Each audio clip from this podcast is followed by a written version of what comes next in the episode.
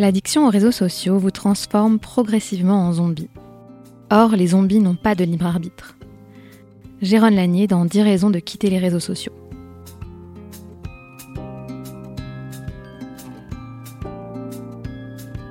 Je suis Anna Gourdikian. Je suis Anna Klarsfeld et vous écoutez Ténois le podcast, un podcast qui traite de sujets d'actualité à l'aide d'une sagesse millénaire. Alors Jérôme Lanier, vous ne le connaissez peut-être pas, ou peut-être que si, si vous avez regardé euh, le documentaire sur Netflix The Social Dilemma. Justement, un documentaire qui euh, abat un peu euh, des secrets concernant les algorithmes des réseaux sociaux avec des repentis des grands GAFA de Google, de Facebook, qui viennent expliquer à quel point les réseaux sociaux sont manipulateurs et à quel point ils peuvent nous rendre accros. Et vous pouvez peut-être vous demander pourquoi on vous parle de ça maintenant? Et bien justement parce qu'en cette fête de Pessar qui est la fête de la liberté, on s'est demandé quelle était l'Égypte euh, dont nous pourrions vouloir sortir euh, en cette période euh, à notre génération. Et on s'est dit que les réseaux sociaux, c'était l'Égypte dont il nous faudrait sortir collectivement et individuellement aujourd'hui. Alors, ça paraît peut-être un petit peu capillotracté, mais on va essayer de vous le prouver. Évidemment, n'oubliez pas de nous suivre sur nos propres réseaux sociaux. Faites ce qu'on dit, mais pas ce qu'on fait. Exactement.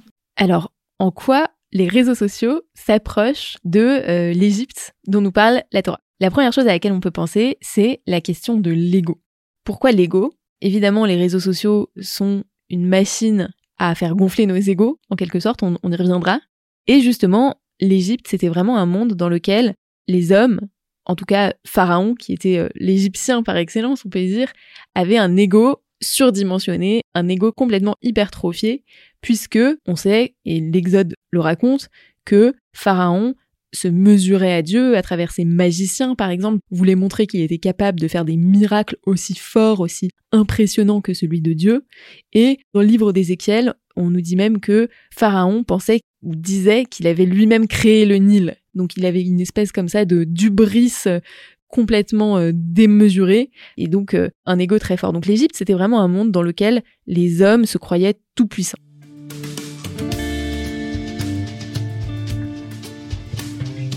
Et ensuite, euh, un autre symbole vraiment central de la fête de Pessah, fête pendant laquelle on commémore justement la sortie d'Égypte, c'est celui du Hametz, cette chose que l'on doit éliminer de nos placards, que l'on doit traquer, de laquelle on doit se débarrasser qu'on ne peut pas voir, qu'on ne peut pas posséder.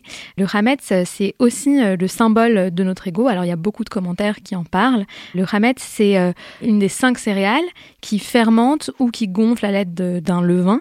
Et donc, euh, à travers ce symbole-là, on se départit aussi de notre capacité à gonfler notre vision de nous-mêmes, à embellir ce qu'on pense de nous, à montrer une, une image de soi plus gonflée que ce qu'elle n'est vraiment il y a plusieurs commentaires qui parlent de ça, notamment euh, dans une Mishnah. Rabban Gamliel explique que celui qui ne parle pas de trois choses pendant Pessah, qui vont être les suivantes, ne se voilà ne s'acquitte pas de, des mitzvot de Pessah. Donc les trois choses sont les suivantes c'est parler euh, du korban de Pessah, donc du sacrifice pascal. Pourquoi? Parce que c'est Dieu qui nous a libérés euh, d'Égypte. Parler de la matzah, parce que c'est nos ancêtres qui ont été sauvés d'Égypte, et ensuite parler du Maroc pour ne pas oublier l'amertume euh, que nous ont fait vivre euh, les Égyptiens. Et donc, euh, dans deux de ces situations, donc c'est le fait d'avoir été sauvés avec le sang sur, le, sur les portes de la dernière plaie des, des premiers-nés, et avoir été sauvés d'Égypte par Dieu, ça nous rappelle aussi à une forme d'humilité, se rappeler que tout n'est pas dû à notre propre succès, tout n'est pas dû à nos mérites, mais beaucoup de choses, et la plupart des choses qu'on a dans notre vie sont du fait des autres et sont aussi du fait de Dieu. Du fait de Dieu ou du fait de, en tout cas, quelque chose qu'on ne maîtrise pas, renoncer à une forme de, sentiment de, toute puissance, on pourrait dire. Mais à ce moment-là, si tout a l'air si négatif, source euh, de mégalomanie, pourquoi est-ce qu'on continue à être sur les réseaux sociaux euh, si c'est autant négatif euh, C'est une question qu'on peut légitimement se poser. Oui, tout à fait.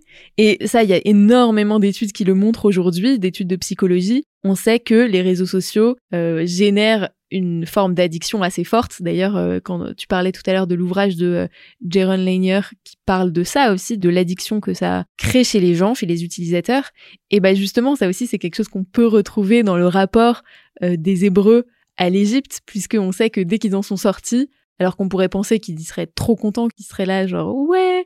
Et ben finalement, dès qu'ils sortent, le premier truc qu'ils veulent faire, c'est y retourner. On a ça dans l'Exode, par exemple.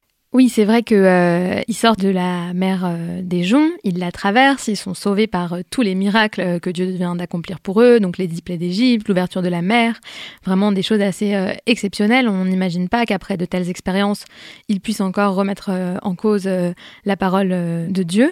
Et pourtant, à un moment, ils disent à Moïse de les ramener en Égypte parce qu'ils se trouvaient mieux là-bas.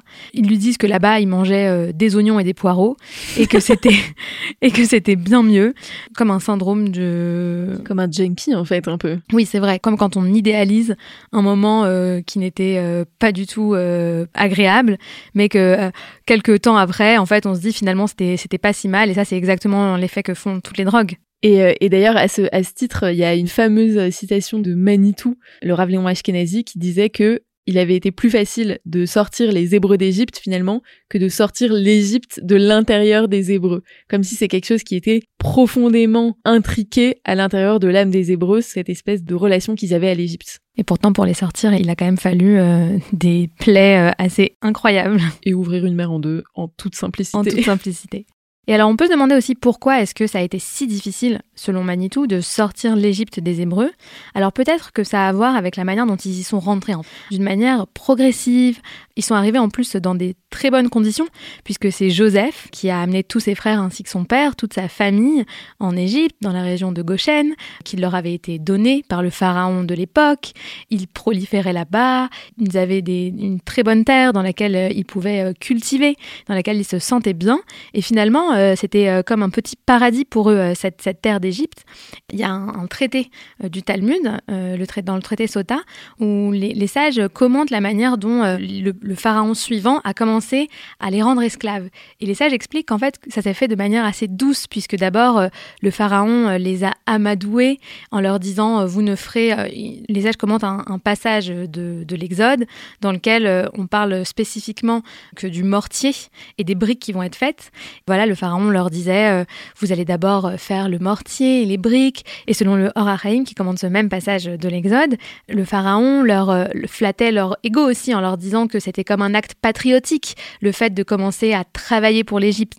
Donc en fait, ils sont rentrés dans cet esclavage presque euh, en utilisant leur libre arbitre et en étant euh, consentants parce qu'ils ont été amadoués. Et ça, ça peut complètement être approché de, l'effet d'une addiction quand on utilise les réseaux sociaux et quand on utilise Facebook, Instagram et quand on a installé au tout début toutes ces applications.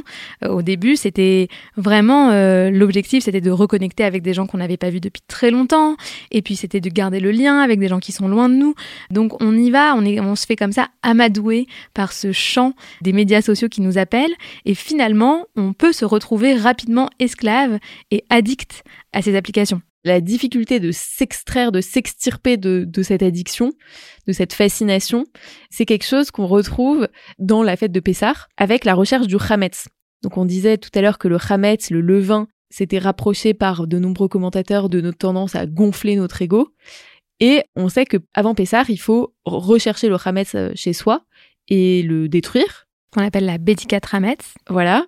Et c'est un processus, la Bédicat Hametz, justement cette recherche du Hametz, qui demande une extrême attention. C'est pas quelque chose qu'on fait comme ça euh, en claquant des doigts, un peu à la légère. C'est vraiment, on doit aller regarder dans les moindres recoins. Alors on nous dit qu'il faut le faire à la tombée de la nuit avec une bougie. Et donc, il y a de nombreux commentateurs qui comparent ça à une recherche intérieure, à une introspection où il faudrait aller euh, éclairer le moindre recoin de son âme pour en extirper nos mauvais penchants ou notre tendance à, à laisser notre ego enfler comme ça, par exemple. On a vu que l'Égypte avait euh, ça de commun avec les réseaux sociaux, que c'était aussi euh, le lieu d'un certain enflement de l'ego, comme celui de Pharaon par exemple, qui euh, ose se mesurer à, Dieu et, n'a aucune limite dans ce qu'il croit être possible. ensuite, on, a aussi vu que un des symboles principaux de la fête de Pessah, duquel on doit se débarrasser absolument en faisant une recherche très minutieuse, c'est le Hametz. Et beaucoup de sages expliquent que le Hametz, c'est aussi cette tendance qu'on a naturellement à euh, se sentir un peu supérieur, à la mégalomanie, euh, à avoir un ego un peu surdimensionné, ce qui n'est pas souhaitable euh, pour la fête de Pessah. Et puis on a vu euh, aussi que c'était assez difficile de s'en libérer finalement, euh, que les réseaux sociaux pouvaient devenir une addiction, de la même manière que les Hébreux sont rentrés progressivement en Égypte sans vraiment se rendre compte des conséquences de cette installation.